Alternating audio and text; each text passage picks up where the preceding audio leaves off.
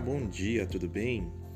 Eu leio com você nessa manhã o Salmo de número 23, versículos de 1 a 5, que diz assim: Ó Senhor, eu te exaltarei porque tu me levantaste e não permitiste que os meus inimigos rissem de mim.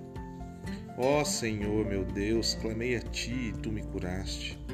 Senhor, tu me tiraste da sepultura, preservaste a minha vida para que eu não descesse a cova cantei louvores ao Senhor, vós que sois seus santos, e louvai o seu santo nome. Porque sua ira dura só um momento, no seu favor está a vida. O choro pode durar uma noite, mas o cântico de júbilo vem de manhã. Entenda o seguinte: esse cântico é um cântico de graça. Embora Deus possa se irar com o seu povo, a ira nunca é a palavra final de Deus. Guarda isso no seu coração. A alegria, ela sempre está a caminho. Sempre vindo para aqueles que em Cristo creem.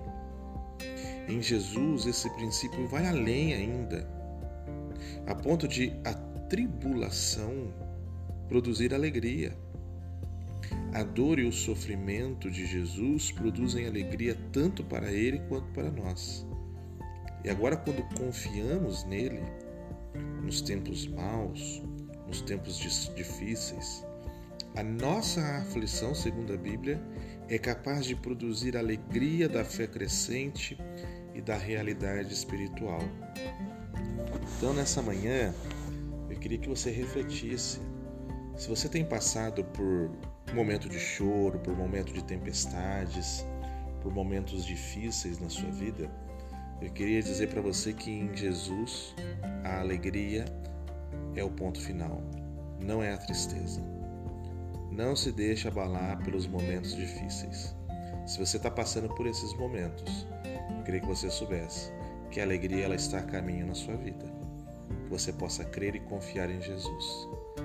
Deus abençoe você. Até amanhã.